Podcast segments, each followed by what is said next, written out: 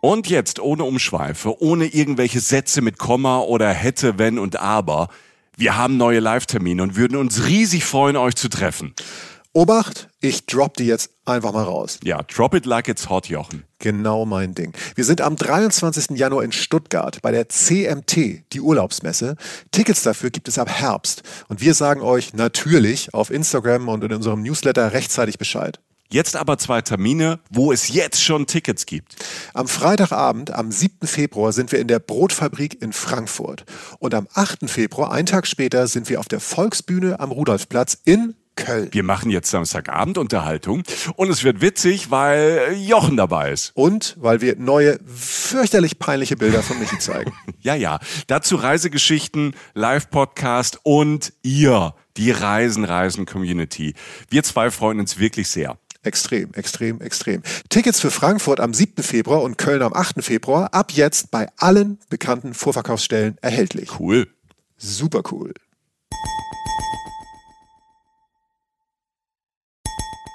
Reisen, Reisen. Der Podcast mit Jochen Schliemann und Michael Dietz. Der größte Fluss der Erde, der größte Rapper Deutschlands, das letzte große Abenteuer. Und ich, Boah, er kann sich kaum zurückhalten. Boah, uh, Der Mann, der da hinten Wu macht, heißt Michael Dietz.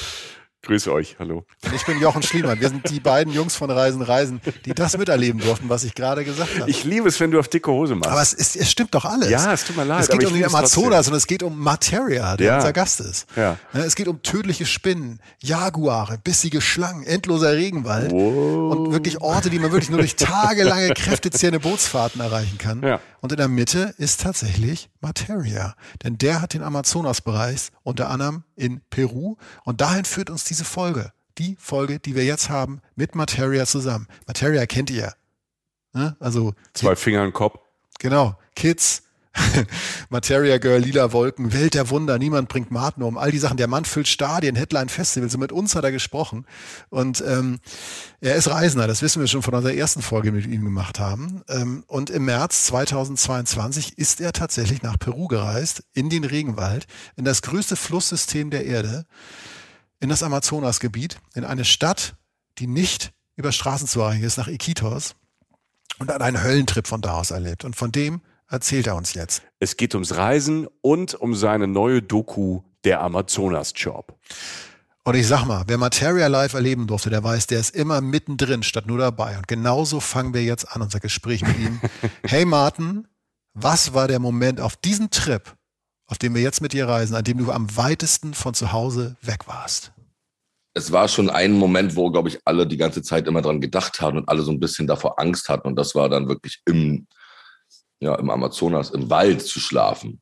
Also, dass wir gesagt haben, okay, wir gehen da rein mit so ähm, Hängematten, also ein Zelt und fünf Hängematten und schlafen halt da und hatten dann irgendwie ein, zwei Peruaner dabei, sozusagen Guides, die halt den Weg und dann hat man halt irgendwo, ist man halt einfach in den Dschungel rein, so alle Wege weg. Also Der Dschungel ist ja auch, muss man sich vorstellen, sehr, sehr dicht, sehr, sehr unbegehbar eigentlich auch. Und das ganze Und dieser ganze Wahnsinn, den man aus South Park-Folgen oder so kennt. Oder allgemein, das ist ja immer was, was total unterschätzt wird, weil auf Kameras sieht man ja oft Moskitos oder so nicht wirklich. Ähm, wir hatten auch zum Glück, also wir hatten tatsächlich Glück, äh, dass das alles auch gar nicht so schlimm war. Und es war trotzdem halt die Hölle. So, ne? Ja. Also ich bin im Dschungel, weil es so tief ist und genau was du sagst, es, man hat ja die ganze Zeit irgendwas, äh, schwirrt einem rum. Ich bin immer total vermummt. Also ich ziehe mir alle, ich habe ich hab sogar Handschuhe angehabt, tief im Dschungel, als ich da gepennt habe. das ist halt immer so ein bisschen ein zweischneidiges Schwert. Das ist, auf der einen Seite will man auch nicht wie der letzte Idiot rumlaufen, so, aber auf der anderen Seite muss man sich auch ein bisschen schützen. Mhm. Wir waren so halb, okay, ich bin ja Angler und als Angler habe ich natürlich so ein Buff, also so ein Tuch, Brille, das ist natürlich auch wichtig, dass nichts in die Augen kommt. Ich hatte natürlich die komplett falsche Hose, das hat alles durch meine Beine durch, durch die Hose durchgestochen hat. Da brauchst du natürlich diese perfekten Dschungelhosen, die es ja dann auch so gibt, ne? Mhm. wo, man- wo die nicht durchstechen, den hatte ich nicht. Das war ein Problem. Deswegen war man schon ganz schön im Arsch, was so Jucken und Stiche und so anging. Aber nochmal zum Thema, das war schon auf jeden Fall so das, wo ich dann sagen können, okay, heftig. Jetzt nicht irgendwie, es gibt ja immer, also wir haben wirklich nicht krass vorteilhaft geschlafen oder wir haben jetzt nicht heftig, wir haben wirklich ein Sterne Hostels gehabt oder irgendwelche Hütten gehabt in so kleinen Lodges, wo wirklich auch die Spinnen und die Kakerlaken rumrennen und mit sechs, sieben Leuten in einem Zimmer. Es war jetzt niemals luxuriös oder so. Es gibt ja auch so krasse Eco-Lodges, Riesenluxus. Das war auf der Reise einfach, hatten wir einfach keinen Bock drauf. Wir wollten es so, so real wie möglich haben, aber so dann wirklich drin zu sein und auch diese Schönheit davon, ne? Diese, diese Geräusche, diese Geräuschkulisse, die man so nachts mittendrin dann erlebt. Und wir haben auch Nachtwanderungen da dann, äh, dann gemacht. Wir haben sowieso jeden Abend eine Wanderung durch den Dschungel gemacht mit einem Freund von uns, der Josh, der so Kanadier ist und der auch sozusagen unser verrückter Guide so war die ganze Zeit, der sich halt auskennt mit der ganzen Tierwelt, jedes Tier nimmt, alles erklärt.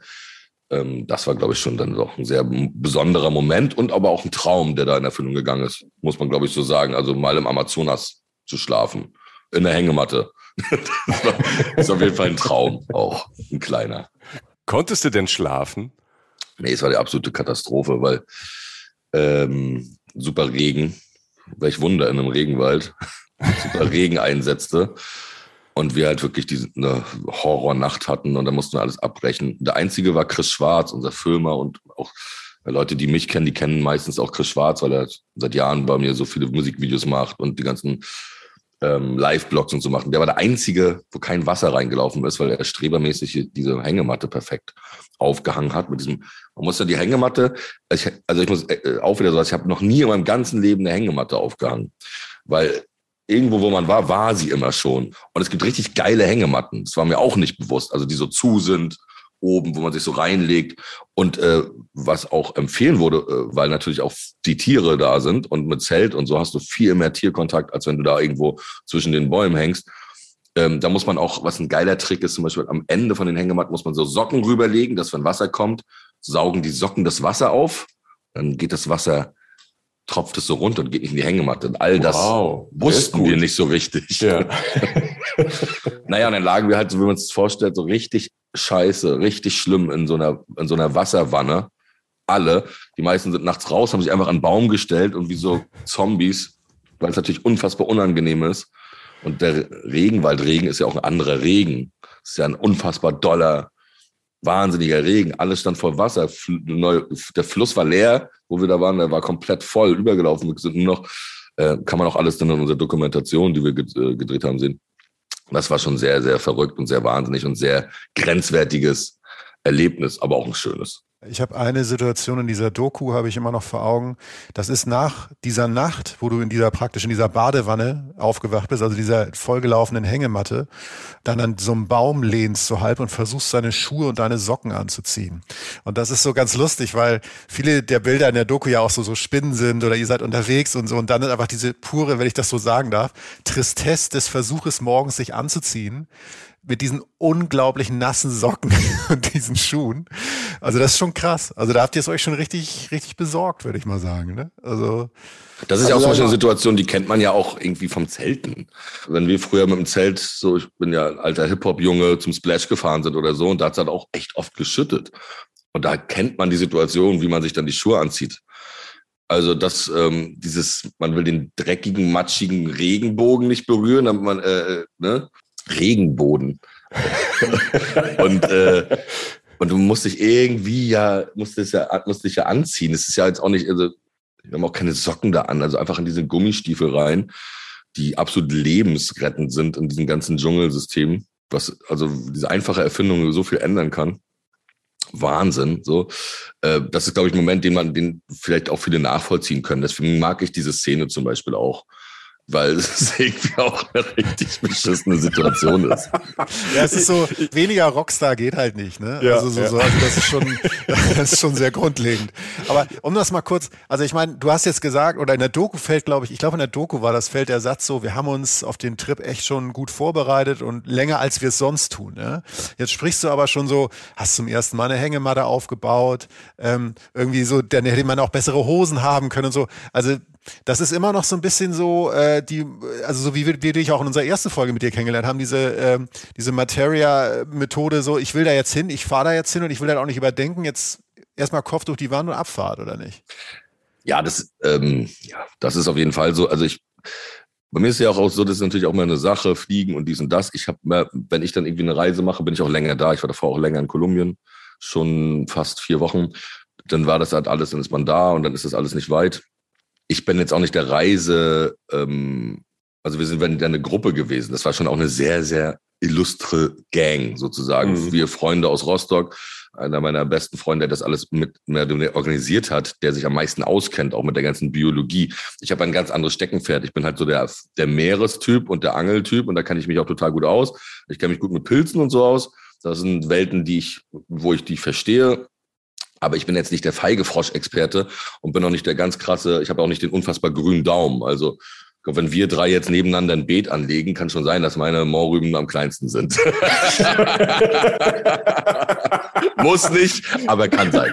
Das ist der Mann mit dem kleinen Möhrchen. Sehr schön, sehr gut. Ja. Und, äh, und ähm, Grüner, das ist so ein bisschen so nicht so meine Welt. Also ich, ich finde das eine sehr interessante Welt, aber ich habe ein Riesenproblem, auch äh, so Pflanzen so zu unterscheiden oder so. Das ist nicht einfach nicht meine Richtung, da bin ich einfach kein, kein Profi drin. Und ganz viele Sachen, man ist halt wie ein Tourist und wir hatten halt auch unsere Gang, war das halt einfach so, das war ja das Spannende. Irgendwie so fünf Jungs aus Rostock und Chris Schwarze, das alles filmt. Äh, einer, der sich auskennt mit Fröschen, der andere aus einer ganz anderen Welt kommt, der andere sein kleiner Bruder war, der bisher einmal geflogen ist und in Malle war. und dann noch ein anderer alter Freund von mir, der auch Rapper ist aus Rostock, Mauler, der so, äh, der gerne Fotos macht von Tieren. Und oh. bisher halt irgendwie Tiere von der Eule, äh, Fotos von der Eule und von von ein paar Wildschweinen und so ein paar schönen Vögeln gemacht hat. Also, da, um das nicht abzuwerten, da macht unfassbar tolle Bilder, deswegen wollten wir ihn dabei haben. Aber auch jetzt noch ja. so eine Reise, jetzt noch nicht, also so eine Naturreise, äh, ganz woanders. Also wirkliche Anfänger, richtige Anfänger auf allem. das war von der ich äh, das Schöne an der Reise. Es war halt nicht ausgecheckt. Wir haben halt auf dem Weg drei Experten getroffen. Leute, die sich Biologen getroffen, Leute von Wilderness International getroffen, das ist eine riesen Company in Deutschland so ist, die sehr viel machen, auch mit Waldschutz und äh, Wälder kaufen und Wälder beschützen. Und das waren dann immer so die Leute, aber wir waren selber absolute Trottel, also um das so zu sagen. Und das fand ich auch das Schöne an der Reise. Und deswegen ist das auch nicht so eine aus, so ausgecheckt, hey, wir sind jetzt hier, die wissen alles über die Welt, sondern ey, wir haben einfach, was gibt uns diese Reise? Im Endeffekt begleitet man einfach auch uns, was da so alles passiert und versuchen auch ein bisschen so diese, diese Längen in dieser Dokumentation auch irgendwie so unterzubringen, dass man irgendwie mitkriegt, hey, das ist einfach okay, von da nach da kommen, dauert einfach 30 Stunden. So ein bisschen diesen Wahnsinn auch und diese Schwere so einer Reise auch mitzunehmen und gleichzeitig auch das Schöne und alles, was, wenn man, ja, wenn man so eine Reisen mal gemacht hat, alles, was da so drinsteckt und alles, was das so beinhaltet und all der Wahnsinn. Ich bin mittlerweile tatsächlich da kann ich auch ein bisschen stolz drauf sein, aber so ein Motivator auch gewesen auf der Reise, weil ich kenne das von Angeltrips auch in Kolumbien und so. Ich kenne das zehn Stunden äh, irgendwo auf einer Ladefläche zu liegen und ich kann da 20 Stunden mit einem Boot zu fahren. Ich mache mir da auch nicht mehr so einen heißen. Aber ganz viele Leute haben damit wirklich, also das ist wirklich Nerven, das geht wirklich doll an die Substanz. Und dann zum Beispiel zu sehen, wie bei einem, der dabei war, äh, beim, beim Tilo ähm, oder bei zwei anderen Freunden, dann zu sehen, wie die dann damit umgegangen sind wie geil die das aufgenommen haben. Wenn du einmal bisher nach Malle geflogen bist und dann im peruanischen Amazonas-Regenwald bist äh, für, für drei Wochen, das ist schon ein großer Unterschied. Danilo, äh, einer, der mit war, der hat, wie gesagt, noch nie, noch nie so eine Reise gemacht hat, der hat das, der war am Ende total einer der geilsten Typen, einer der Leuchttürme auch und so, ey Leute, mhm. geil, lass losmachen und das rein. Also sich mit der Situation auch abzufinden und sich nicht alles versauen zu lassen, das ist, glaube ich, auch etwas, was eine total, was man auf so viele Sachen im Leben irgendwie so ummünzen kann. Natürlich ist man manchmal schlecht drauf und da, wenn man scheiße drauf ist, nerv, nerven 200 Moskitostiche sehr. Ne? Wenn man aber so ein bisschen in so einer, ey Mann, geil, weißt du, das ist ja auch eine richtig krasser Skill. Du lernst ja bei so einem Reisen auch du lernst ja Freunde auch richtig, äh, richtig kennen. Oh ja. Ich habe zum Beispiel, ich habe auch, ich habe öfter mal Reisen gemacht. Ich dachte, das werden Leute, die sind geil, mit denen kann man so eine Reise machen. Du fährst irgendwo ans andere Ende der Welt und merkst so, man, scheiße, das, mhm. der Typ passt nicht. Der passt einfach nicht. Der ist geil irgendwie zwischen Currywurst und zwischen Blumenladen auf der Schönhauser Allee aber der Mensch passt nicht auf in so einer Situation, wo du eine andere Kultur hast, ein anderes Land hast. Und ähm, da waren alle richtig gut drauf und richtig gute Leute so. Und jeder einzelne von dieser Reisegruppe war ein richtig geiler Charakter und hat das angenommen. Mhm. Und das findest du nicht so oft bei einer Reisegruppe, die wo ganz viele noch nie so einen Trip gemacht haben. Das ist ja eine Reise und Sozialexperiment so ein bisschen, ne? Das ist ein absolutes Sozialexperiment. Das ist eigentlich nur ein Sozialexperiment. Weil was du sagst, man hat einen guten Kumpel, man hat einen Freund, eine Freundin und geht mit der auf Reisen und dann funktioniert's nicht. Haben wir, glaube ich, also das ist ja so so eine Erkenntnis, die echt so so boah, ne, im echten im echten Leben oder beim Party machen tipptopp und dann auf einer Reise, wenn es dann so zu Problemen geht, wenn es mal 30 Stunden in einem Bus sitzen geht und alles mögliche, dann merkst du erstmal, passt das, funktioniert das miteinander, haben wir Bock aufeinander, haben wir Bock weiterzumachen, wie geht der in Extremsituationen um? Das ist ja auf der einen Seite spannend, kann natürlich aber so ein Projekt, ne, was du ja vorhattest, um da nochmal hinzukommen, du machst ein Sozialexperiment, eine große Reise mit Kumpels, du hast ja aber auch ein Ziel was du vor Augen hast. Diesen Frosch. Weißt du, Jochen und ich, wir sind ja so, wir sind ja Hundemenschen. Ne? Wir haben so einen Hund, die lieben wir, mit denen gehen wir raus, die sind immer dabei. Das ist aber einfach, die wohnen ja bei uns. Und du wurdest zu diesem Frosch. Also es ist ja auch, ja. du bist der Froschtyp. Ja, überhaupt nicht. Also ähm, ich doch, ich finde alle Tiere spannend, natürlich. So die ganze Amphibienwelt und Frösche und so, das ist schon auch alles wahnsinnig. Aber das ist ja jetzt nichts, da sind wir, glaube ich, einfach gleich, jetzt wir drei. Also mhm. keine Ahnung, kann sein, der eine hat ein bisschen mehr Bock auf das, der andere. Aber ich würde sagen, wir finden Frösche alle drei erstmal cool. Ja. So. Und ja, ja. wir wissen auch, wir haben ein oder andere Dokumentation gesehen, wissen, was für unfassbare Skills manche haben. Gibt ja auch so Frösche, keine Ahnung, wo, wo man auch sagt, äh, ewige Leben. Das sind ja auch, es gibt ja auch äh, einen Frosch, der sein Herz anhält und so. Ne? Also, es, gibt, es gibt auch Frösche, die feste an, die dann bist du tot. Ja, genau. Ja. Und, oder die du halt einfach anleckst. Ja, gibt alles geht. tot, ja. Haben wir gelesen. Haben ja. wir alles gelesen, ne? Haben da gibt's ja gelesen. Bücher, die sind ganz toll, ja. ja. ich habe es tatsächlich noch nie gemacht. Ich hatte tatsächlich, ich hatte in Kolumbien mal die Chance dazu, aber es ist mir zu, ich leck nicht an der Kröte. das ist der Titel der Folge. Der Mann mit ich leck nicht an der Kröte. Leck nicht an der Kröte. Und ähm, aber mein Freund war so, ist ein unfassbarer Experte. Also kein auch, also er hat sich alles selber, ist kein Biologe, mhm. hat sich alles selber beigebracht und ist doch auch was Schönes an der Freundschaft, so, weil ich war die ganze Zeit natürlich, ich hatte eine riesige Tasche, 35, also immer übergepäckt, 35 Kilo, so ein riesen Patagonia-Eimer auf dem Rücken, absoluter Horror. Alle waren geil mit Rucksäcken, weil ich nur Angelsachen mit hatte. Ich kam gerade von einem Angeltrip aus Kolumbien, das war eine Woche davor, direkt, da war ich ja auch im Amazonas, aber da kenne ich alles, da weiß ich, wo ich bin, da war ich schon vier, fünf Mal fahrt direkt zum anderen, ohne dieses Angeln, hat die ganze Zeit diese Angelköder, diese ganze Scheiße und war so, Mann, warum habe ich das mitgenommen? Weil da ging es halt nicht darum. Es ging halt nicht um mein Hobby. Es ging um das Hobby von meinem Freund. Und das ist irgendwie was Schönes. Und das fand ich von Anfang an total reizvoll, weil ich kenne das nicht, weil ich eigentlich seit Jahren nur diese Reisen mache für mein Hobby, was halt mein Steckenpferd so ist. Und das ist auch wieder eine Erkenntnis, weil es, diese ganze Reise waren so, eine, waren so eine Anreihung an Erkenntnissen, dass es total geil ist, mal ein anderes Hobby oder mal etwas, wo man sich gar nicht auskennt. Und dann rennst du durch den Wald und guckst die ganze Zeit auf die Wurzeln der Bäume, ob du so, so einen fingernagelgroßen Frosch findest. Und du wirst ja auch irre und denkst, was machst du hier eigentlich? So, was ist das für eine Situation? Bist du bescheuert? Und dann siehst du aber ein und das irgendwie so, du kannst es gar nicht glauben. Also einfach so, wegen dir, kleinen Pisser, bin ich jetzt hier. Und dann siehst du aber, wie schön der halt ist und wie geil das ist und wie, was, wie glücklich das einen macht. Und das ist schon was richtig, richtig Cooles. Ich glaube, das ist ja auch so, ey, man, was Kleines zu beschützen, ne? Wenn man was schafft, was Kleines zu schützen oder was Kleines oder etwas Kleinem einen Wert zu geben, kann man, glaube ich, ganz viele andere Dinge auch, dann kann man ganz vielen anderen Dingen einen Wert geben. Und ich glaube, das ist, glaube ich, das Krasseste dieser Reise, was für mich war, äh, was ich jetzt für mein Leben mitnehme, so aus dieser Reise oder was diese Reise mich gelehrt hat. Ähm, dass es nicht immer um das große Ding geht, sondern dass es, dass man es schaffen kann, oder wenn man es schafft, etwas ganz Kleines zu beschützen, kann man auch große Dinge damit erreichen. Und äh, natürlich ist, jetzt mal doof gesagt, unter uns ein Jaguar, ein krasseres, also vom Tier her für die Leute, wow, eine Wildkatze, kann Menschen fressen oder so, was anderes als so ein kleiner Mini-Frosch. Aber äh, wenn man sich, wenn man sich dem hingibt und wenn man die Schönheit erkennt von so einem, von so einem Tier, dann ähm, ist der für mich, hat der für mich genauso einen Wert. Und ich glaube, das war eine krasse Erkenntnis dieser Reise.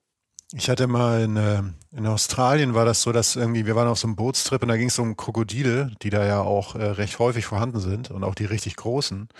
Und alle waren so auf Krokodile gemünzt, ne, mit großen Augen und suchen, suchen, suchen, suchen.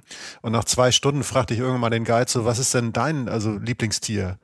Und er nannte irgendeinen Vogel, den ich gar nicht kannte, so einen ganz kleinen, ne, der ihn dann so fasziniert hat. Das fällt mir immer dazu ein, dass das, dann natürlich guckt man immer erst auf die großen Sachen und ihr habt ja auch im Abspann der Doku sieht man ein paar größere Tiere bei Nacht oder so in den Nachtaufnahmen. Aber nochmal zu diesem Frosch. Ich finde schon, dass der, der ist ja wirklich bildhübsch. Bildhübsch. Also vorne so rot, hinten ist der so türkisblau, dann ist er noch so gemustert.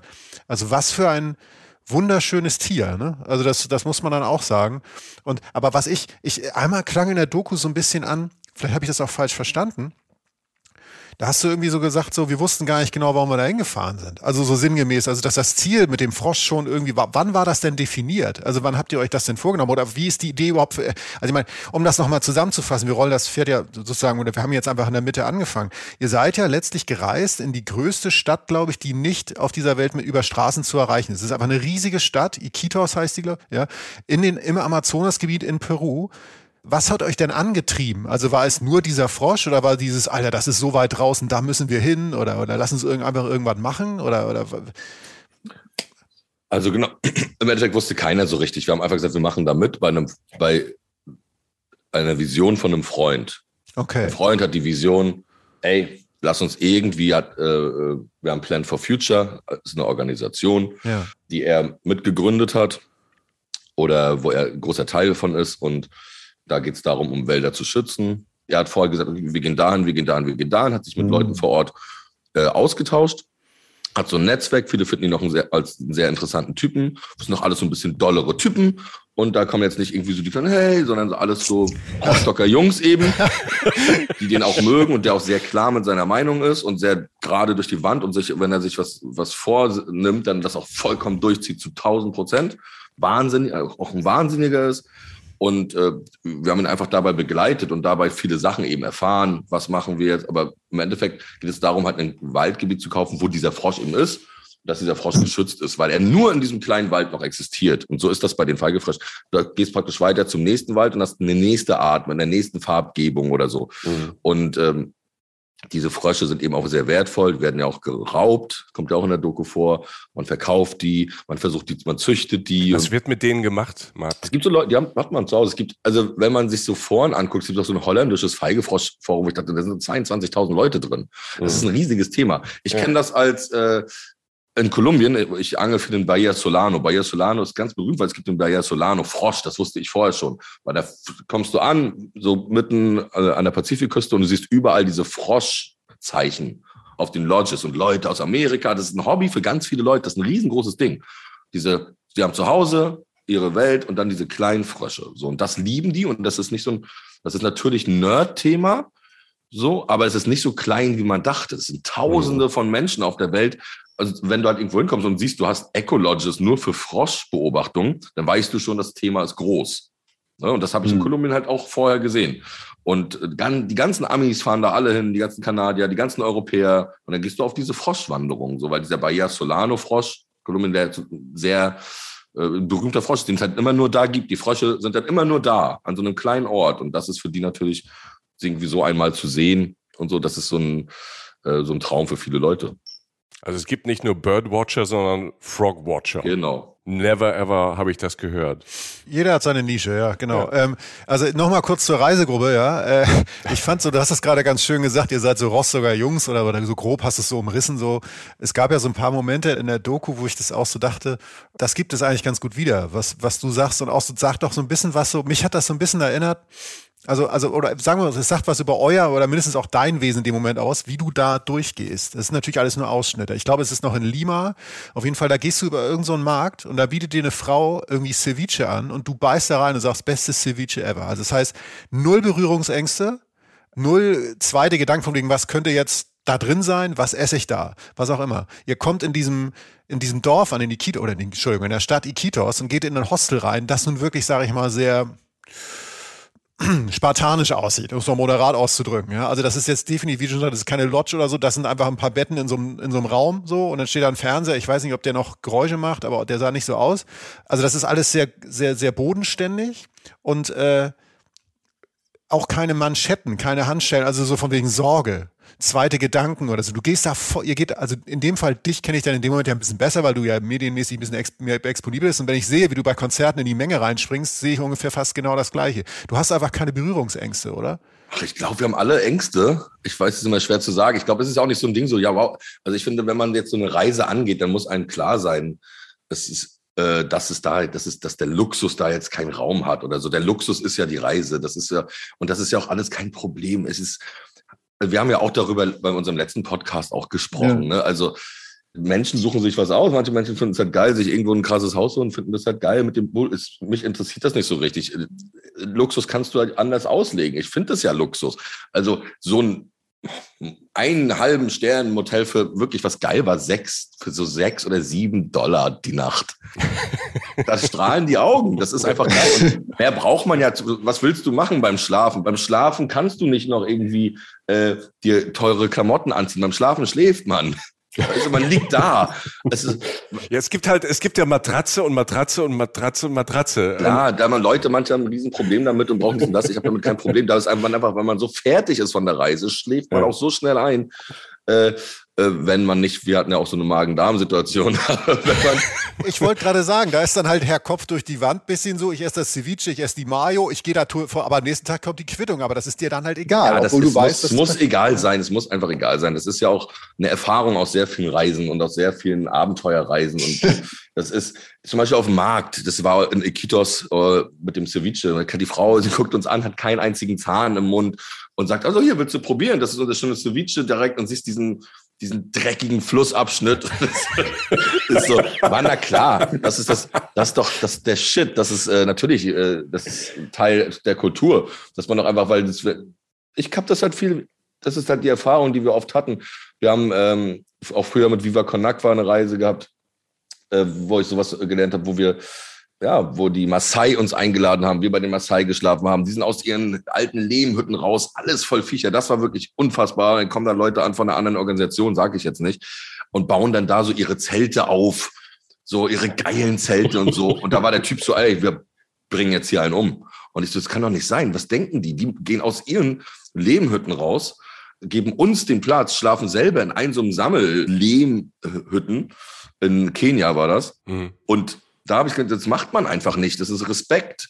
Das ist einfach, die, so funktioniert das nicht, weil du von Anfang an dann einfach immer einen komischen Vibe hast und immer so ein Mann, die Scheiße. Es ist, ist ja so schon immer scheiße, wenn du als, doof ja. gesagt, Europäer oder irgendwie Ami irgendwo hinkommst und sagst, oh, ich will mir jetzt den Wald retten. Das will ich ja auch nie sagen. Das nervt mich auch. So, ich will halt irgendwie immer, dass die Menschen mehr zusammenrücken. Und ob jetzt der weiß ist oder nicht, oder schwarz oder weiß ich was, ist ja mir scheißegal. Aber ich bin im Endeffekt der Trottel, der weiß ist und das ist das Stigma, der halt dahin kommt und einen Wald retten will. So. Und das äh, ist überhaupt nicht das Ziel. Das Ziel ist, dass wir Wald schützen. Und äh, wer das nun macht, ist ja total Latte. Hauptsache, es machen halt ein paar Leute, weil sonst ist er weg.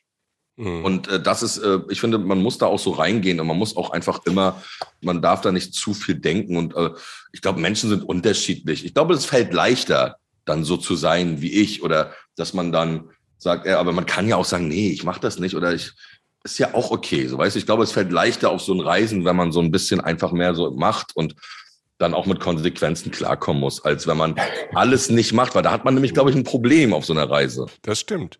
Aber ähm, ich kenne das, ich reise sehr viel mit so einem anderen Typen, Jochen heißt er, und immer wenn ich mit dem reise oder so, oder wenn einer krank wird, ist es Jochen. Ne? Mhm. Bist du in den Gruppen auch der, der es dann abkriegt, weil du eben gesagt hast, Situation, der, weil er halt dann vielleicht manchmal so nach vorne geht, halt manchmal auch die Konsequenz tragen muss und die Quittung kriegt? Nein, ich bin's nie. Okay. Das ist ja das Ding. Ich bin's nie gewesen. Es war jetzt zum ersten Mal. Ja. So, na klar hatte ich schon mal Magen-Darm ja. oder ich habe irgendwie in Portugal eine Krabbe gegessen und Standard. hatte dann wirklich ja. den Scheiß, also so Fischvergiftung oder so. Das hatte ich zwei, drei Mal in meinem Leben. Und jetzt hatte ich das ja zusammen mit Chris Schwarz wegen der Mayo. Es gibt ja diese, diese typischen Regeln äh, Mayonnaise.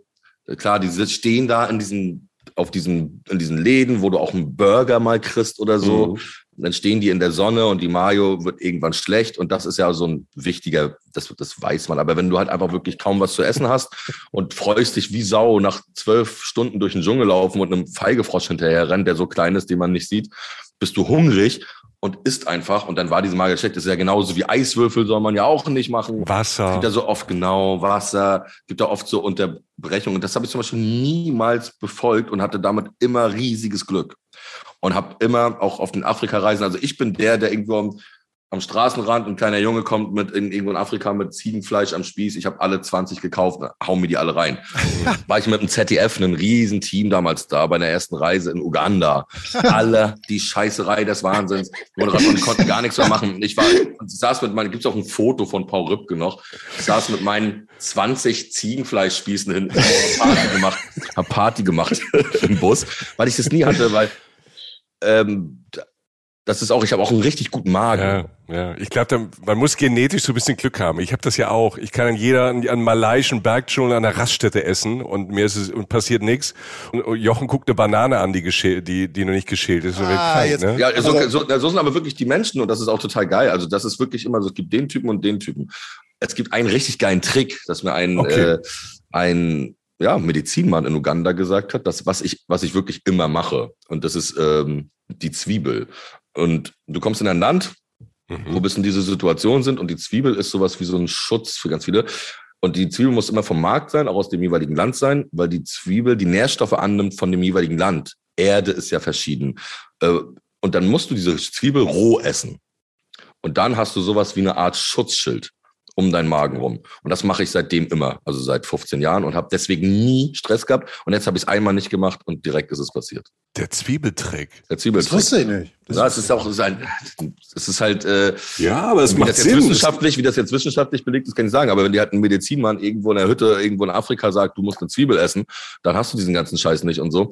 Weil bei uns, die konnten, da konnten die Hälfte der Crew nicht weitermachen damals. Und dann, mhm. gesagt, ey, die Zwiebel. Jetzt fahre ich halt irgendwo hin und hole mir erstmal eine Zwiebel und hau mir die rein, was auch echt eklig ist. So eine rohe Zwiebel zu essen, eine ganze, aber dann hast du keinen Stress mehr. Und jetzt habe ich es, wie gesagt, einmal nicht gemacht und hatte direkt Stress. Das ist natürlich dann auch Psychologie, glaube ich schon. Aber es die Situation, wie es passiert ist im Nachhinein, wir lachen, also Chris Schwarz und ich lachen uns sehr tot, weil es wirklich so ist, dass wir einfach schlafen. Wir wachen auf, 4.30 Uhr, wirklich 4.31 Uhr genau. Und zur selben Zeit springen wir aus dem Bett. wir haben uns ein so ein kleines Zimmer geteilt. Mhm. Und zur sel auf die Sekunde springen wir aus dem Bett Okay. Und die Party ging los. Und ihr, aber, und ihr, habt aber vorher auch die Mario-Party gehabt, wahrscheinlich zusammen, ne?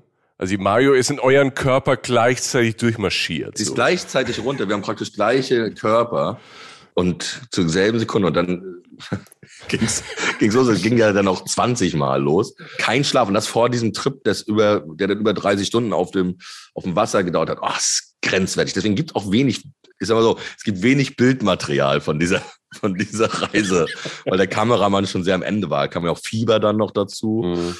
Und dann, ah, dann, da musste dann halt keinen, und da bin ich auch zum Beispiel auf Chris Schwarz sehr, sehr stolz gewesen, weil er hätte dann auch durchdrehen können. Weil du musst ja als Filmer dann auch immer diesen Scheiß machen. Film und ey, und da hast du fünf Minuten, mach mal das, guck mal da, guck mal da, der Hund, guck mal hier, ein Delfin auf einmal mitten im Fluss, guck mal da, mach das mal. Und das ist ja immer dieser anstrengende Part des Filmers auch. Natürlich, mhm. ein Filmer ist ein Filmer, das ist sein, sein Job bei sowas. Und ich sehe das ja auch ein bisschen nicht nur als Job, sehe das auch so. Ich habe ihn ja gefragt, willst du mitkommen? Weil das auch eine Experience ist. Das ist auch eine lebensverändernde äh, Reise. Die macht man nicht so oft in seinem Leben. Und das ist natürlich dann nervig. Und da ist er ruhig geblieben. Und das ist ja auch immer, da muss man ruhig bleiben. Das Akzeptieren auf so einer Reise ist sehr wichtig, ne? Dass man mhm. eine Situation akzeptiert, wie sie ist. Ja.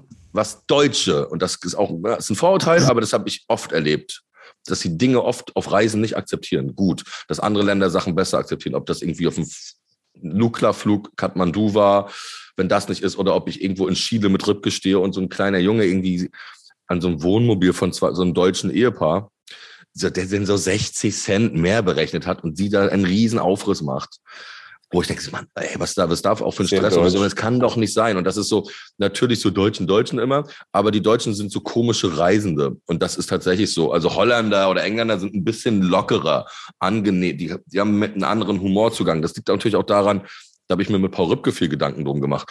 ist ja so, dass halt viel, wenn du in diesen Ren Ländern bist, halt so viele Akademiker sind, so doof gesagt. Ne? Klar, wer fährt nach Nepal, wer fährt nach, da fährst du ja nicht als lustiger, da fährst du schon mit so einer Reisetruppe hin und sagst so, oh, ich will jetzt auf den K2 oder ich will auf dem Mount Everest Base oder ich will irgendwie im Iran irgendwelche Ausgrabungen sehen. Das ist ja immer so ein bestimmter Menschentyp. Lehrer. ja, lustige Rentner. Ne? Ja. Lustige Rentner. Und dann ist es so, wenn der Guide jetzt nicht die Sprache spricht, dann, ne, das ist immer, es muss so sein. Das ist so, das hat ja viele Fotodeutsche, aber es ist ganz schön nervig und ganz schön. Die haben das aber auch gebucht, weißt du? Die haben das genauso gebucht zwei Jahre vorher. Ja. Aber das ist Aber auch gutes Wetter gebucht. es sind es sind meistens rüstige Rentner in Funktionskleidung, ja klar. Also wo, wo, die Ausrüst, wo, die Ausrüstung schon mehr kostet als ein Jahr meines Lebens so ungefähr. Ähm, aber das sind ja auch alles liebe Menschen. Entschuldigung. Ähm, nee, aber das ist eine deutsche Eigenschaft auf jeden Fall. Was ich ganz schön fand, war irgendwie, äh, dass du hast ja von diesem erstmal einfach nur als Randnotiz. Ich glaube, dass in der Doku gesagt wurde, dass dieses Hostel, in dem ihr diese Magenprobleme gekriegt hat, eine Toilette hatte. Ich will sagen, jetzt kann jeder in seinem Kopf einfach mal weiterspielen, was das auch für die Nacht bedeutet hat. Wahrscheinlich. Ja, es ist sehr, sehr schwierig darüber zu reden, weil es ist natürlich ein, aber jeder kennt das ja, jeder kennt ja so Norovirus-Wahnsinn, den ich auch einmal hatte. Ich wollte halt einfach wirklich sterben. Also in Berlin, ich war so, ich lag auf, nackt auf diesen Kacheln in meinem Badezimmer, weil diese Kälte war das Einzige, was mich wirklich am Leben gehalten hat, jetzt emotional. Es war, ist ja so schlimm. Man fühlt sich so leer, man fühlt sich tot. Und man kann es nicht so, ich habe das einmal erlebt mit meiner Mutter, wir waren in Tunesien, mein, meine Schwester, meine Mutter und ich. Und dann waren wir in Karthago, da wo diese ganzen Ausgrabungen sind und so ja. über Tunis. Und dann sind wir zurück und hatte meine Mutter so ein Magendings. Und meine Mutter war mit uns Kindern, ich war zwölf oder so, meine Schwester 16. Äh, und sie konnte nicht. Sie, am, auf dem Bahnhof in Tunis, Kinderfahrt. Kinder, oh Gott, sind hier lasst mich zurück. Mich, Im Zug, die Vorstellung, sie, sie war in selben Situation, da kein Klo auf dem Zug, lasst mich einfach. Sie hat einfach uns aufgegeben. um Gottes Willen. Um Gottes Willen. Total verständlich in der Situation, natürlich hat sie es dann nicht gemacht, aber natürlich äh, total verständlich, wenn man einmal sowas hatte, das einfach dann ist wirklich alles vorbei. Man kann einfach mhm. nicht mehr. Man ist einfach, und wenn du dann in so einer Situation bist, irgendwie Luftfeuchtigkeit und alles für den Arsch und also alles für den Arsch im ja. wahrsten Sinne des Wortes. und dann einfach das, auch das Schöne dann aber auch, wenn es wieder vorbei ist. Das zu überstehen, weißt du, ich finde ja, wenn du dann, wenn du sowas hast und bist nicht zu Hause und hast nicht deine Kacheln, die du kennst, weißt du, das ist ja nochmal so eine Spur.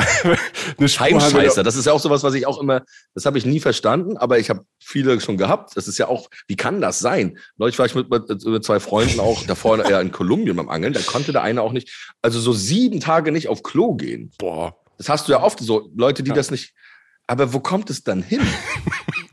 ist, es wird gespeichert. Die haben eine große Festplatte, keine Ahnung. Ja, aber das, das, ist, man, man, das atmet man dann aus. Ich war auch riecht es hier so. So, Thema Geruchspodcast. Thema Wechsel. Ich, ich wollte woanders hin. Ich sag, genau, wenn du das ja dann aber diese, dieses, wenn du alles mal ausgeatmet hast und hast das überstanden, diese, diese, diese, diese Nächte oder diese ein, zwei Tage. Und äh, Jochen weiß ja auch, von was ich spreche. Ich glaube, wenn man das überlebt hat und, ähm, und es geht einem dann besser und man kann dann doch wieder ran, das ist ja mega geil, oder? Das ist einfach geil. Durchs Tal der Tränen durch, ja. um wahre Größe zu erlangen. So Heldenreise. Nein, aber wenn, die, wenn, das Leben zurückkehrt in den Körper, das ist ja tatsächlich so. Und was ich auch so ganz beispielhaft fand, war auch dieser Bootstrip, den ihr da gehabt habt, der statt acht Stunden mal 16 Stunden dauert, dann verpasst ihr ein Boot und alles ist am Boden, die Stimmung ist schlecht. Das kennt man, diese Momente, wo man denkt, oh no, why? Das kann sich nicht anlehnen. Das Schlimmste ist einfach, ist ja Komfort. Ich kann ja einfach so, ey, geil. Aber wenn du halt einfach nur so abgebrochene Sitze hast und du liegst so auf dem Boden in, und, und ich mag ja, wenn man, ich finde es ganz schön, wenn man sich nirgendwo anlehnen kann, wenn alles ungemütlich ist. Diese geile Szene aus Man in Black 1, wo Will Smith dann ausgesucht wird als Man in Black. Habt ihr das vor Augen?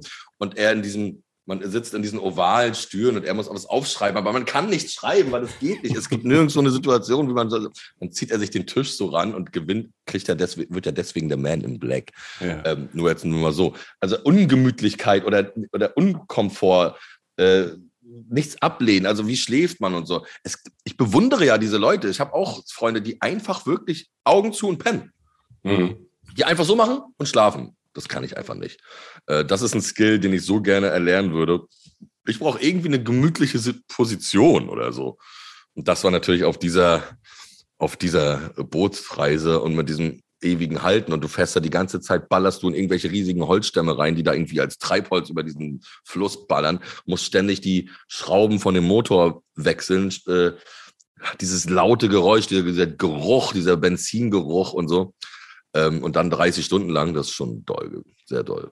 Wow, naja, gut, aber weiter geht's dann immer. Ne? Und äh, das, ist, das belohnt ist das man meistens.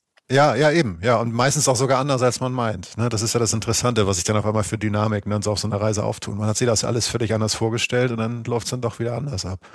Ja. Ich fand eine Szene sehr eindrücklich, die einfach auch sehr viel generell so aussagt. In diesem Dschungel, in dem ihr wart oder im Urwald, ähm, gibt es wahnsinnig viele Tiere, die durchaus auch gefährlich werden könnten für Menschen. So, da gibt's Spinnen, da gibt's äh, andere Tiere, da gibt's große ähm, Tiere, Wildkatzen oder was auch immer ein Mann dort, oder beziehungsweise, ja doch, ja, letztlich ist die Grundaussage dieses Films ja unter anderem auch die größte Gefahr, ist aber was ganz anderes, nämlich wieder der Mensch. Also zum einen für die Natur im Generellen und zum anderen wurde auch ein bisschen über Fallen gesprochen und so. Da war sogar ein Mann, den ihr, mit dem ihr gesprochen habt, von dort, aus der Gegend, aus dem Urwald, des, dessen Sohn wurde von einer Schlange getötet und er hasst diese Schlange nicht. Er sagt, er versteht, warum sie das gemacht hat. Das ist natürlich fürchterlich, um Gottes Willen. Ich werde jetzt nicht die richtigen Worte finden, um so einen Verlust auszudrücken, das ist mir völlig klar. Aber da wurde, der Mensch hat relativ reflektiert darüber gesprochen, weil er in dem Sinne wahrscheinlich logisch für sich erschlossen hat, warum das passiert ist oder so. Ich, ich, ich kann das nur so grob wiedergeben. Aber das, das Problem, das in der Doku immer wieder auftaucht, ist in dem Sinne eigentlich eher der Mensch. Ja, also das, ähm, ich glaube, das weiß man ja so. Also man macht sich über andere Sachen Gedanken.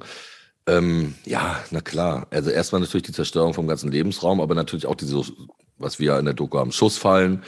Das ist die größte Gefahr, wenn du durch, wenn du da durchläufst, ne? Äh, dass du halt in so eine Falle kommst und wenn die halt eingestellt ist, dass dir, halt, also du rennst einfach so, so kannst du Angelschnur und dann lösen, lösen die Tiere das aus und dann kommt so ein Schuss und äh, tötet das Tier. So ist das ja der Plan, die billigste Art der Fallenherstellung. Und das ist ein Riesenproblem, weil viele vergessen, weil sie auch ihre Fallen aufstellen und so. Eigentlich hat jeder so eine Schussverletzung, je, fast jeden, den wir da kennengelernt haben, weil es einfach so eine günstige Art ist des Jagens. Ne? Mhm. Und äh, wenn du dann so eine, einfach so einen Schuss in den Bauch kriegst, ist halt nicht lustig. Und das, was halt immer das Problem da ist, ist sind die Entfernungen. Oder wie ist das, wenn du von der, äh, ja, auch von der Giftschlange oder so gebissen wirst oder von der brasilianischen Wanderspinne oder so. Äh, die Entfernung zu Krankenhäusern oder zu Gegenden, das ist immer das riesengroße Problem. Aber klar, das, darüber denkst du nicht wirklich nach. Also ich gehe nicht durch den Dschungel und denke die ganze Zeit danach, dass hier ein Jaguar rumrennen kann. Daran denke ich 0,0. Er würde mich auch nicht fressen. Also jetzt so, das ist eine Vorstellung, es kann passieren. Es gibt aber zum Beispiel da auch Aufnahmen, was sehr interessant ist, wo nachts so ein Jaguar durch so ein Camp geht und an den Leuten so riecht und nichts macht. Und das ist, ähm, ist auch so, dass der, das, wir riechen unfassbar unangenehm für so Wildkatzen. Also wir sind praktisch nicht essbar, wir sind eklig. So, und nur die Menschen, und ich kannte das aus Kolumbien auch schon, wo das ab und zu mal passiert ist, dass mal einer weggemacht wurde, die halt da leben, also indigene Völker, die auch einen Geruch haben, der anders ist, der im Wald mehr existent ist, wo das mehr so aufgenommen ist, die, das ist dann okay, aber wir riechen fürchterlich. Also wir europäische, wir drei riechen für den Jaguar unfassbar schrecklich. Spätestens nach der Zwiebel. Wie der Jaguar durch, da durchgeht an den schlafenden Leuten. Mhm, Der Jaguar ist ein richtiger, richtig doller Motherfucker, um das mal so zu sagen. Okay. Also das ist der King oder die Königin. Wenn man auch sieht, wie sich die Kaimane holen und so. Also das ist ein richtig krasses, eine richtig krasse Raubkatze. Das ist, das ist gar kein Witz. So, mhm. kann da im Dschungel klar sehen, weißt, das finde ich immer, immer spannend, dass du manchmal weißt, die sehen dich, aber du sie nicht. Was ich mal hatte, meine Begegnung mit einem Jaguar in Kolumbien war wirklich, dass wir ihn gehört haben. Das war sehr, sehr, äh, ein sehr magischer Moment. Ähm, wir waren auf dem Boot, dann haben wir ihn gehört, so unfassbar tiefes. Und der kam immer näher. Hast du das gehört? wie er kam? und wir haben ihn nicht gesehen und wir waren so drei Meter weg auf, auf einem Boot auf dem Wasser. Das war unser Glück und irgendwann waren dann aber auch so über, überstehende so äh, Bäume, so die ins Wasser gefallen. So Gott, fahr bloß von diesen überstehenden Bäumen weg. Die schwimmen ja auch total krass und so. Und da ist er dann wirklich mit uns mitgegangen. Da haben wir aufgehört zu angeln, halbe Stunde lang und der Jaguar ist mit uns mitgetappelt, wieder gestoppt. Und wir haben ihn nicht gesehen, nicht eine Sekunde. Mhm. Aber anderes Thema. Klar, der Mensch, die Zerstörung, dass natürlich auch die Tiere durch die Zerstörung von Waldgebieten, ne, klar, das wissen wir auch alle, Wir sehen ja auch immer mehr Füchse oder ein Wolf rennt durchs Dorf und die Bären in Kanada kommen in die Städte. Das ist natürlich auch eine Gefahr. Die Leute denken, oh, das ist ein Bär, da hat jetzt jemanden umgebracht. Ja, okay, wir haben auch deren ganzes Lebensgebiet, äh, äh, Habitat zerstört gerade. Mhm. Das ist alles menschgemacht und das ist natürlich der größte Feind. Und natürlich ist das auch irgendwie, gibt es auch ja, Entführungssachen, Raub, alles kann passieren, aber es sind Sachen, die, die, man niemals so in den Fokus stellen kann, weil in erster Linie sind die Menschen geil, die man trifft. In erster Linie haben die Menschen Interesse an einem. Äh, auch ein schönes Thema, was wir in unserem ersten Podcast finde ich geil. Auch so ne, das Interesse, Menschen und äh, Zusammenkunft und ähm, positiv zu sein, was total wichtig ist. Ähm, das ist auf, auf so einer Reise immer das aller, allerhöchste Ziel. Man hat schon, wenn man mal, wenn man mal Angst hat, dann ist das dann doch erst schon sowas wie ein, zwei Schlangenarten, wie die Buschmeister und die Lanzenotter, ähm, wo auch der Sohn von, von, dem, von dem Fischer äh, dran gestorben ist, äh, nur aus dem Grund, weil sie keine Gummistiefel getragen haben. Ne? Mhm. Also, weil es meistens, die Bisse kommen meistens von unten, sind eine, eigentlich eine Liebeschlangen. Ähm, hatte ich auch schon eine Begegnung, ohne zu wissen, habe ich auch ein lustiges Video, dass es eine war. Und ich bin einfach hingegangen mit einem Freund von mir und, wie so, und er ist fast raufgetreten auf eine Lanzenotter. Und Lanzenotter, glaube ich, sechs Stunden tot. Sechs mhm. Stunden ist also das gefährlichste Gift, ist eine Viper. Ähm, aber das ist jetzt keine, also keine aggressive Schlange oder so. Aber das ist die, die bringt dich einfach um. Und da hast du keine, keine andere Chance mehr, wenn du nicht direkt ein Gegengift hast, was du einfach nie hast. Äh, und dann so, ups, oh, ist nicht raufgetreten. Dann war ich so ein Handy-Video. Hast du gestreichelt so? Geht sie so. Und dann macht sie so ganz schnell so. Will eigentlich so einmal kurz angreifen, aber geht wieder zurück. Und dann, und dann kommen sie zurück und zeigen das dem Typen Kolumbien. Er so, seid ihr bescheuert? Das ist ein Landsmann. Tödlichste Schlange, die es hier gibt. Und also aus Unwissen, ist ja eine kleinere Schlange, deswegen nicht tödlich. Also auch wieder so geil dumm. Ja. Und das ist so auf jeden Fall echt, also darüber denkt man schon mal nach, dass sowas passieren kann, wenn man eine Nachtwanderung macht durch den Dschungel. Und die Nachtwanderungen waren so einer der schönsten Sachen die ganze Zeit, weil du siehst halt das Ganze, du siehst die ganze Welt, du siehst krasse Tiere, hörst Sachen, siehst so viel tolle Dinge, weil nachts ja auch so viel Leben ist. Ähm, aber da kann es halt mal passieren. Also da fühlt man sich mit Gummistiefeln aber einfach sehr, sehr sicher. Ja. Und dass die kleinen Kumpels, dass so die Gummistiefel so wichtig sind und ähm, das, äh, also wir haben auf jeden Fall, die, sagen wir, immer die Gummistiefel gesagt. Es sind gute Schuhe für den Dschungel. Äh, Gummistiefel sind toll. Äh, ich unterschreibe nochmal das mit nachts in den Dschungel gehen. Das ähm, habe ich gerade in Australien gemacht, im, ähm, im, im Norden von Queensland. Mega, weil, weil alles kommt halt raus. Du siehst viel mehr, du siehst ganz andere Tiere ähm, die du tagsüber gar nicht siehst oder gar nicht hörst. Also das kann ich auch nur empfehlen. Und das ist ja auch nicht so ungefährlich. Ja, oder? es war, es ist schon, keine Ahnung, und ich bin ja noch irgendwie so fast zwei Meter groß. Ich laufe natürlich in dem Dschungel auch immer so mit, mit meiner Stirn in so Spinnennetze rein. Alter, das ist immer so das Gefühl, weißt du, also ich habe eigentlich keine Angst vor Spinnen, aber wenn du nachts in einem Dschungel, weißt du, in so ein Spinnennetz, so, das sich so über deine Stirn legt, es ist einfach kein schönes Gefühl, weil du, ich habe natürlich nicht so viele Haare, aber natürlich gehst du sofort durch und denkst so, so krabbelt alles am ja, Rücken. Ja, so, du spürst es so, wenn es den Rücken runtergeht. Ähm, das hat man als Pilzesammler, ja. Das ist ja praktisch der tägliche Alltag des, des Pilzesammlers. Ich kenne auch viele, die einfach immer mit dem Stock schon so vorgehen, weil du siehst, du rennst immer. Und die, die Kreuzspinnen bei uns hängen sich ja auch immer so, dass du eigentlich direkt reingehst. Ja. So, auch von der Höhe. Das ist mal, klar auch manchmal tiefer, aber das ist wirklich so oft auf Augenhöhe und dadurch siehst du es auch oft nicht, weil du ja immer nach unten guckst. Mhm. Rennst du da rein? Und das ist kein schönes Natürlich Gefühl. bei so einer anderen Spinne äh, ein bisschen was anderes. es ist kein schönes Gefühl. Du hast ja auch, das wird da ja auch thematisiert, das hattest du uns, glaube ich, auch schon mal erzählt, dass du eigentlich prinzipiell jetzt Spinnen nicht so richtig geil findest. Also wir sagen, du warst mal Spinnenphobiker.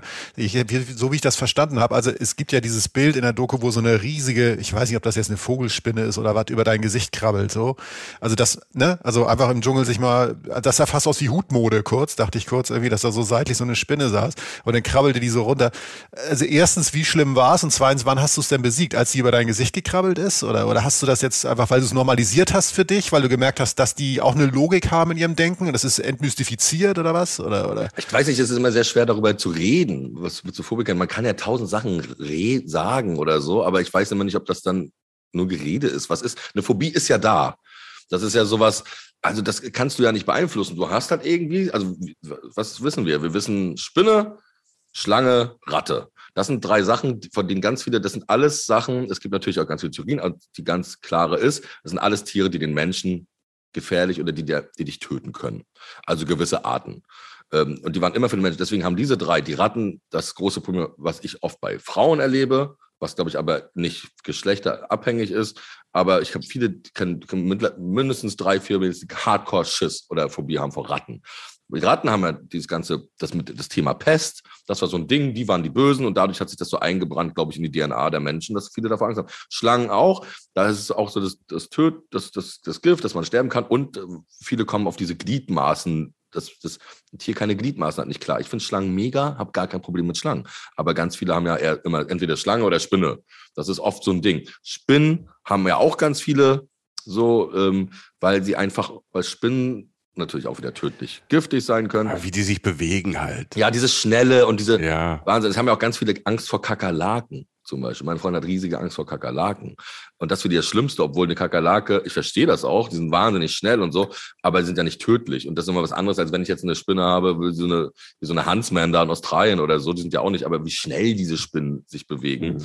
Und so, das ist schon einfach für viele einfach, ja, und ich habe das halt einfach immer gehabt, aber ich war, war ja niemals deswegen, habe ich niemals in meinem ganzen Leben eine Spinne, also es ist vielleicht gelogen, als Kind vielleicht schon. Aber meine Mutter, wir haben die Spinnen genommen, mit der Hand und raus. Das war immer so ein Ding. Das macht, macht sie immer noch so. Dann war, hatte ich das, dann sagt sie, warum machst du das denn jetzt? Äh, warum? Früher hast du die Spinnen einfach in die Hand genommen und rausgemacht. Und ich so, was habe ich gemacht?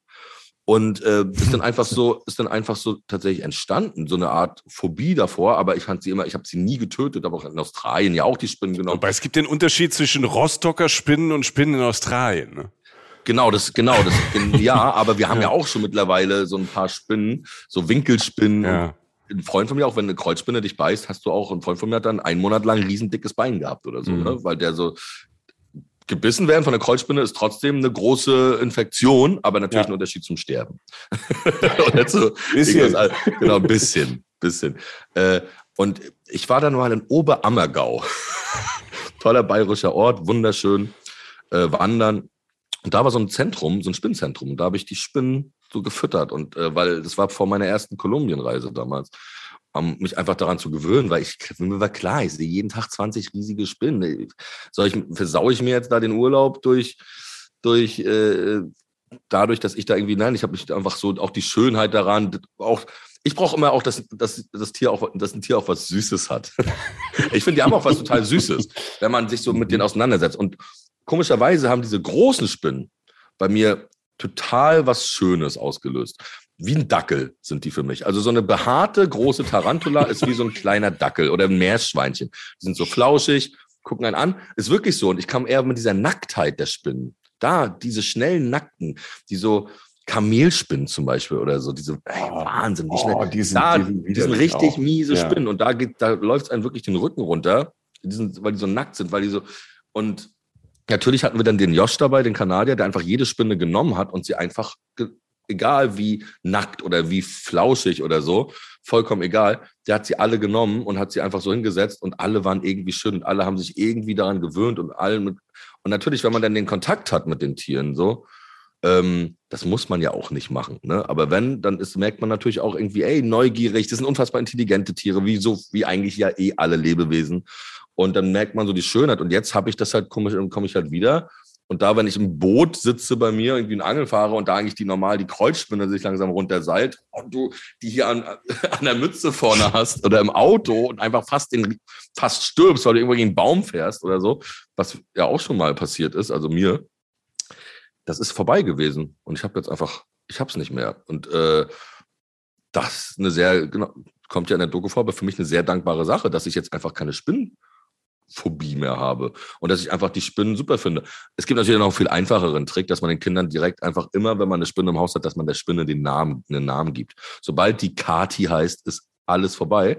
Kannst du dem Kind sofort sehen. Aber wenn du als, dann ist ja, ah, Kati oder Helga oder so ist da und sofort haben alle keine Angst ja. mehr vor dem Tier. Es ist eine unfassbare Kati, die Tarantel. Genau, ja, oder die. Eine ganz liebe. Genau. Bernd. Ramona, die Winkelspinne. Und dann hast du das wirklich weg. Man ist es so ein Teil der Familie. Und sofort hast du gar keine Phobie mehr. Wenn natürlich die Mutter kreischend durchs Haus läuft und sagt, eine Spinne! Dann, na klar, ist natürlich auch. Oder der Vater. Oder der Vater. Oder der Vater. Das ist natürlich oft, der, der kam natürlich meist mit dem, mit dem, mit dem Schuh um die Ecke. Äh, das ist dann natürlich meist ein Grund warum Dinge sich dann so entwickeln oder sowas dann auch natürlich so eine Phobie wahrscheinlich nochmal befeuert. Mhm. Ich möchte nochmal auf ähm, ganz kurz auf das große Ganze, auf das ähm, bisschen auf das Sozialexperiment äh, der Reisegruppe auch und vielleicht mal ganz kurz auf das Ende der Reise oder nach der Reise gehen, weil du hast ja gesagt, du warst mit Kumpels da und auch Leute, die, die vielleicht einmal auf Malle vorher waren und ihr habt dann diese, diese, quasi diese Expedition ja fast gemacht, durch den Regenwald, durch den Dschungel am, am anderen Ende der Welt. Ihr habt diesen Frosch gesucht, ihr habt Tiere gesehen, Natur gesehen. Du warst ja schon öfter unterwegs und wir haben ja das letzte Mal im Podcast ja auch drüber gesprochen, wenn man da mal ist, das nimmt er mit, man weiß, man will das noch mehr schützen, wenn man es mal gesehen hat. Das war so, so der Satz.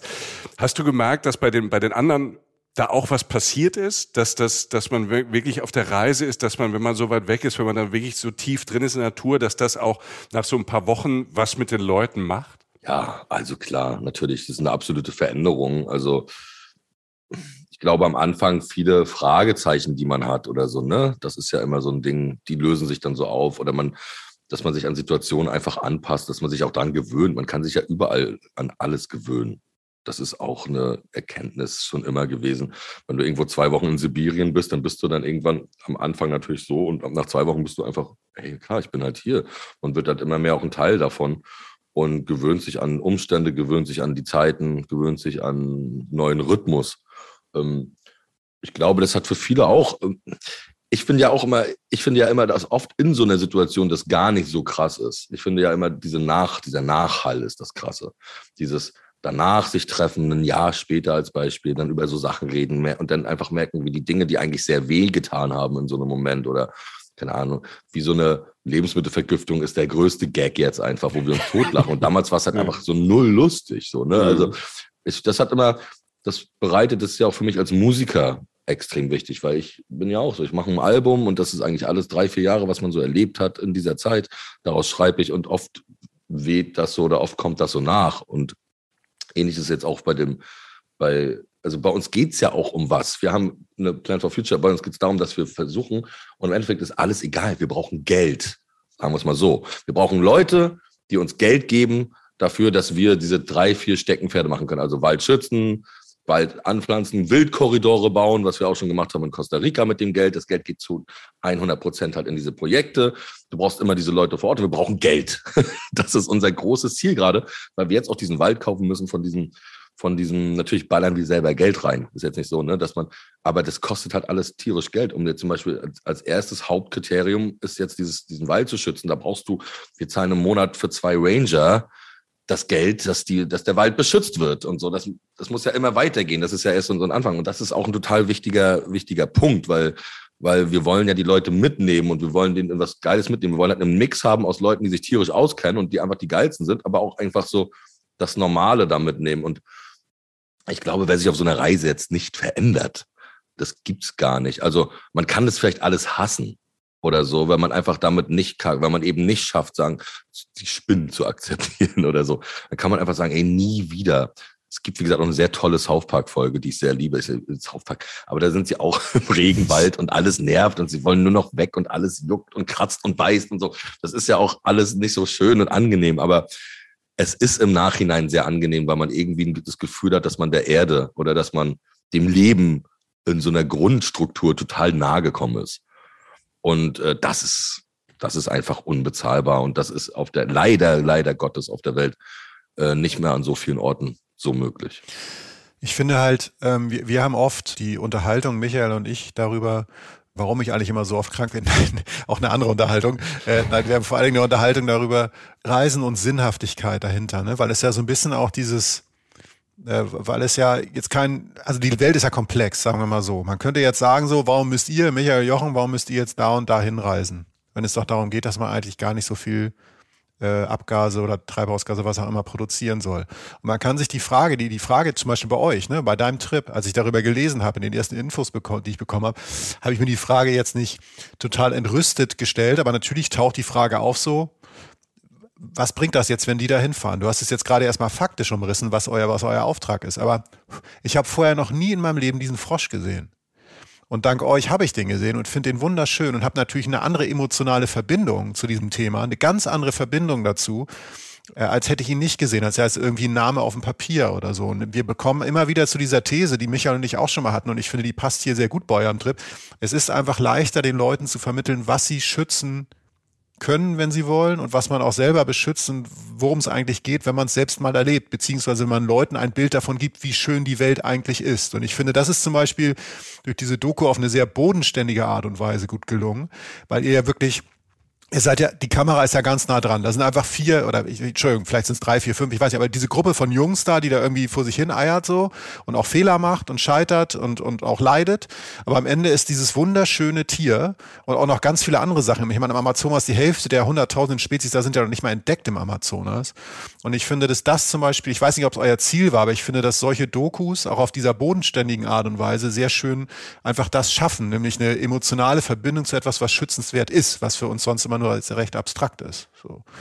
Auf jeden Fall, klar. Aber es ist natürlich irgendwie das Große. Es ist ja auch so ein Zauberwort. Das ist einer dieser Zauberwörter der Welt für mich immer gewesen. Amazonas war immer, seitdem ich ein kleiner Junge bin, für mich ein richtig krasses. Also es ist nie aus meinem Kopf gegangen. Deswegen wollte ich auch immer dahin. Das erste Mal die Möglichkeit hatte, bin ich da halt hin, weil das ist so ein Zauberwort. Das ist sowas ganz Magisches, so die Lunge der Welt.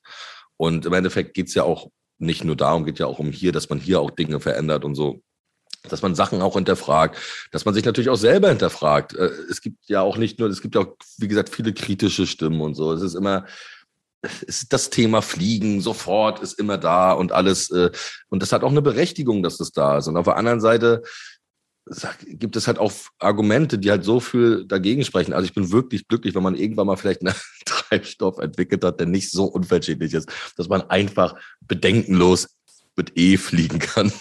mit Luft. Was für ein Traum, ja. Mit Lufttankstellen. Ja. Natürlich irgendwie, äh, wie man damit mhm. umgeht. Wo man sagt, ja, okay, dann fliegt man jetzt nicht mehr, wenn man gar keinen kulturellen Austausch mehr hat und gar keine andere Weltansichten hat. Oder dass es gar keinen Regenwald mehr geben würde, wenn es keinen mhm. so Ekotourismus geben würde, weil äh, wenn keiner hierher kommt und Kohle reinbringt, dann lass uns mal Geld aus dem ja. Bums hier machen.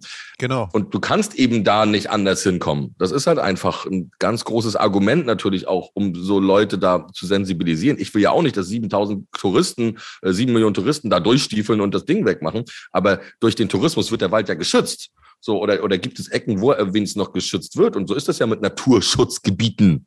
Deswegen heißen sie so. Und ähm, wenn es kein Naturschutzgebiet mehr ist, weil keiner hinkommt, dann wird das halt weggemacht. Und so ist leider die Lage der Welt durch ungerechte Verteilung der Ressourcen, des Geldes, des, das, dass die Leute eben was zu essen brauchen. Und wenn einer sagt, alles klar, wenn du ein bisschen Gold findest, verdienst du damit Geld. Okay, let's do it. So, ich muss meine Familie ernähren. Das ist ja niemals der Vorwurf auch gegenüber die Leute. Es gibt so viele Sachen, so viele Dinge, aber am Ende steht da auf der Pro-Seite dann auch so viel, so viel mehr und so viel, dass man auch zu bebildern und so, dass man, äh, dass man das den Leuten vielleicht mal zeigt oder dass wir jetzt auch nicht so eine Doku da gedreht haben, wusste nicht, ey, wird die Doku gut, wird sie schlecht, was wird sie, wie bauen wir sie auf, wie machen wir das? Haben wir es so ja auch noch nicht so richtig gemacht. Also auch mit dieser Form, dass man nur eine, Kamera und so dabei hat. Aber dass man einfach vielleicht die Leute sensibilisiert und dass man vielleicht einfach, genau wie du es schon äh, sagst, auch, auch, dass man diesen Frosch vielleicht nicht mehr vergisst. Dass man, sobald man jetzt irgendwie einen Frosch irgendwo sieht, dass man daran denkt. Und weil es halt auch nicht um den Frosch geht. Es geht um alles einfach. Es geht um, um die Natur. So, und es geht um, ich habe das erlebt, ich habe ja auch einen Song dazu gemacht, so der Wald, so, der jetzt rauskommt mit dieser Dokumentation. Ich habe da sehr, sehr viel auch wieder über mich gelernt. Ich habe als, als Angler sehr viel auf dem Wasser verbracht, sehr viel Zeit und habe den Wald dann wieder entdeckt für mich. So hier bei uns um die Ecke. Einfach wieder, was ich früher, ich war immer im Wald, ich habe das immer geliebt. Ich habe den jetzt seit, seit drei Jahren wieder entdeckt. Natürlich wieder riesen rein in so ein Thema Pilze und so oder welche Arten es gibt. Aber so die, die Schönheit daran, die Ruhe. Und ich brauche das einfach, das, das, das Durchatmen, das Kreativsein, das einfach mal verschnaufen so oder einfach mal irgendwie klarkommen und mal diesen Alltagsscheiß zu vergessen. Klingt einfach, klingt mhm. tausendmal gehört, aber es ist die Wahrheit so. Das kann der Wald und das ist alles Inspiration und das ist irgendwie so aufgesaugt und du musst äh, bei diesen schönen Dingen immer ein Teil von etwas sein, um es auch richtig schön zu fühlen. Also einfach durch den Wald laufen kann auch öde sein, wenn du dich nicht mit dem so verbündest. Oder wenn du das als normal ansiehst oder so. Und das ist es irgendwie nicht. Es ist immer ein Wunder. Es ist immer ein Wunder, Natur, in der Natur zu sein oder immer auf dem Ursprung unseres Planeten, den wir so besiedeln als Menschen, dass man davon, da, da kommt man irgendwie zurück zu so einem Ursprung. Und äh, deswegen sind ja so viele Leute auch durch diese ganzen Corona-Wahnsinn so da in diese Sachen reingegangen, Naturdinge zu machen, ob es jetzt Angeln ist oder Pilze sammeln ist. Es ist ja wirklich so eine Kurve mhm. nach oben, was diese ganzen, weil die Leute sich da mehr und mehr mit befasst haben, weil sie eben dann auch mal, hey, ich brauche ja nicht nur auf dieser Couch hier sitzen, ich kann ja mal da vorne diesen Weg lang gehen und da ist doch so ein Wald. Und äh, auf einmal macht man was. Na klar, wenn man ein paar Hunde hat oder so, dann sind die Leute öfter mal draußen, aber ganz viele, die keine Hunde als Beispiel haben, die machen es nicht. Und wieder so ein bisschen so, dass diesen Ursprung zurückzufinden oder sich einfach auch in seiner Umgebung vielleicht ein bisschen mehr damit zu befassen oder mit Bauern oder so, keine Ahnung, zu reden oder keine Ahnung, die alle Leute aus der Stadt wollen das Grüne, wollen ihre Oase, wo sie draußen hin, wo sie entspannen können und so. Und äh, das muss nicht immer das Haus sein, was du direkt da reinbaut. Das kann auch einfach irgendwie ein Waldspaziergang sein oder irgendwas, was, was, was, was einen wirklich wieder so sehr erdet und ähm, sehr auf den Boden bringt. Und ich habe das halt für mich sehr extrem und brauche das einfach, weil sonst geht es mir auch einfach nicht gut. Du hast eben, finde ich, was sehr Schönes gesagt. Du hast viele schöne Sachen gesagt, aber eine, die ich jetzt, die, die sich gerade bei mir ähm, so ein bisschen eingebrannt hat, man läuft durch den Wald und verbindet sich damit oder fühlt sich verbunden. Ich glaube, das ist, das ist, das ist halt so ein bisschen Magic oder Magie, dass man halt ähm, diese Verbindung findet, sei es jetzt über einen Pilz oder sei es über Bewegung, was auch immer, aber diese Verbindung dann, dann irgendwo auch spürt dass das ja alles zusammengehört, ne? wo du sagst, es geht nicht um den Frosch, sondern es geht um alles. Und es geht natürlich um unsere Verbindung. Und wenn ich ein bisschen eine Verbindung habe zu einem, sei es ein Baum, einem Pilz oder einem Strauch, dann gehe ich da anders mit um. Dann fühle ich das anders und dann habe ich es auch anders im Kopf als nur ein Gebrauchsgegenstand. Und ähm, ja. das sollte es halt nicht sein. Ne? Wir brauchen diese Welt, wir brauchen diese Natur, aber ich finde, dass einfach nur der Gebrauchsgegenstand ist ja die pure Ausnutzung und, und, und Ausbeutung. Deshalb finde ich diese, dieses Bild, dass man sich verbunden fühlt, finde ich eigentlich ganz schön.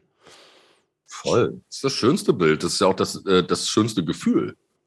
Mhm. Ne? Das ist ja das mhm. schönste Gefühl warum man das auch immer macht, weil man es schön findet. also man macht äh, also ja. Äh, man macht ja so Reisen auch also nicht, weil man es einfach alles scheiße. Man findet es halt einfach das ein sehr erhabenes, schönes Gefühl, sehr aufgewecktes Gefühl. Auch wieder eine Sache, über die wir auch beim letzten Podcast dieses dieses Wachsamsein-Thema und so und wie bewegt man sich und das ist äh, ein Gefühl, was man so hier nicht mehr hat. So, weil alles, alles klar, der Döner ist da, da ist der Weg.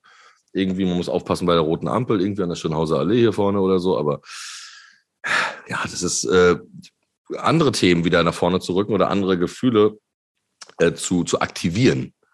Das ist was, was Besonderes, wo man manchmal sogar vergisst, dass man sie einfach noch hat. Ja, ich finde ja erstens das, äh, dass man manchmal Sachen vergisst an sich in dieser Welt hier, die man woanders wiederentdeckt. Übrigens haben wir eigentlich, glaube ich, jetzt über eine Stunde über einen ganz fernen Ort gesprochen und extrem viel Erkenntnis über uns selbst und über Deutschland gewonnen, bizarrerweise. Und ich finde das Funktionshosen. Ne? Es gibt beige, bessere. Beige gibt bessere. Ja? Nein, aber auch dieses Thema Perspektive. Also einfach so, dass der Mensch sich da auch so ein bisschen eingereiht hat, da wo du warst, äh, in die Natur und nicht mehr wieder ganz oben steht. Natürlich gibt es diese übergriffigen Geschichten, äh, die auch fürchterlich sind mit den Fallen und so und dass der Mensch da auch schon eingreift. Aber das an sich, dass man vielleicht so ein bisschen mehr wieder eine Perspektive darauf besteht, dass man eigentlich ja auch nur ein Lebewesen auf diesem Planeten ist. Und du hast da irgendwie ein so ein Ding, hast du irgendwas in der Art, hast du in der Doku gesagt, dass es, da ging es so ein bisschen darum, so, wir sind jetzt hier.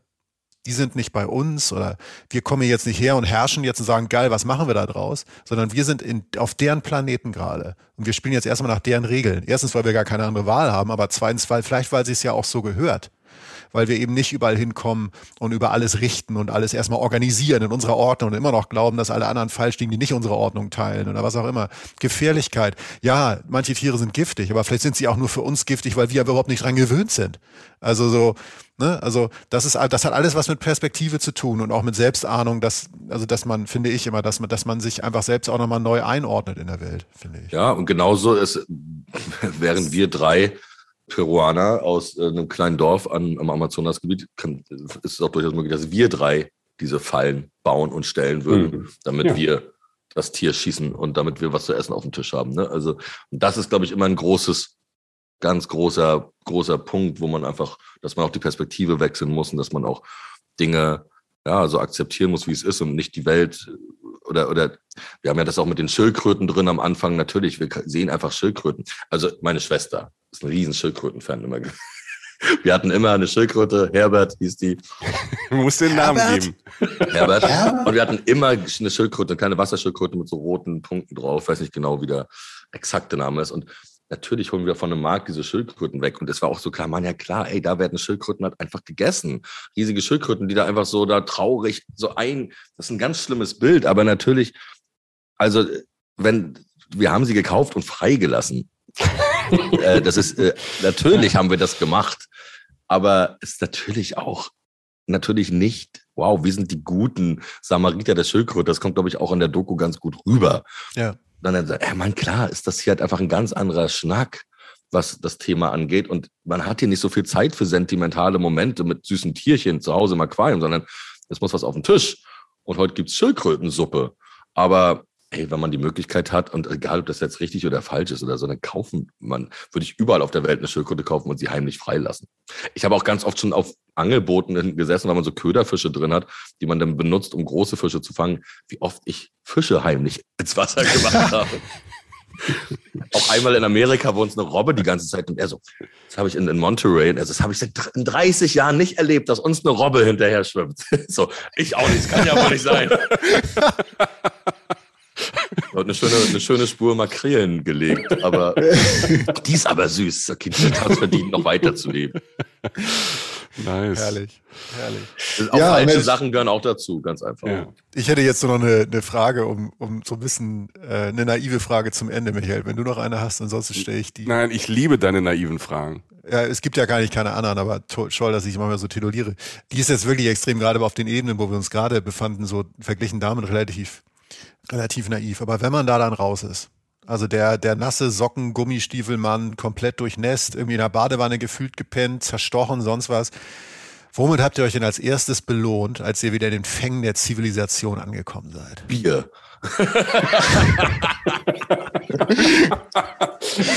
also, ich muss mal so nachdenken, das ist eine, das ist eine tolle Frage. Äh, man liebt ja das Belohnen. Wir lieben ja, Ja. das Belohnen. Belohnungsprinzip. Ja. Belohnungsprinzip. Ähm, also ich habe da tatsächlich nichts, weil ich finde das ja das Beste. Ich finde ja so ein Spieß mit Schweinebauch am Straßenrand wirklich super. Mhm. Es ist dann, ich einmal war ich in so einem, in so einem, nach so einer Reihe, nach der Reise, ich, ey, es war tatsächlich so, einmal nach Kolumbien bin ich wirklich in so ein Massagestudio gegangen. Hab eine Massage, hab eine Massage gemacht.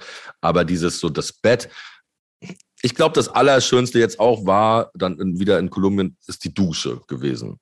Also Ja. die erste geile Dusche mit den vertrauten Fliesen, mit dem vertrauten Umzimmer, mit dem vertrauten Shampoo und dem Schwamm.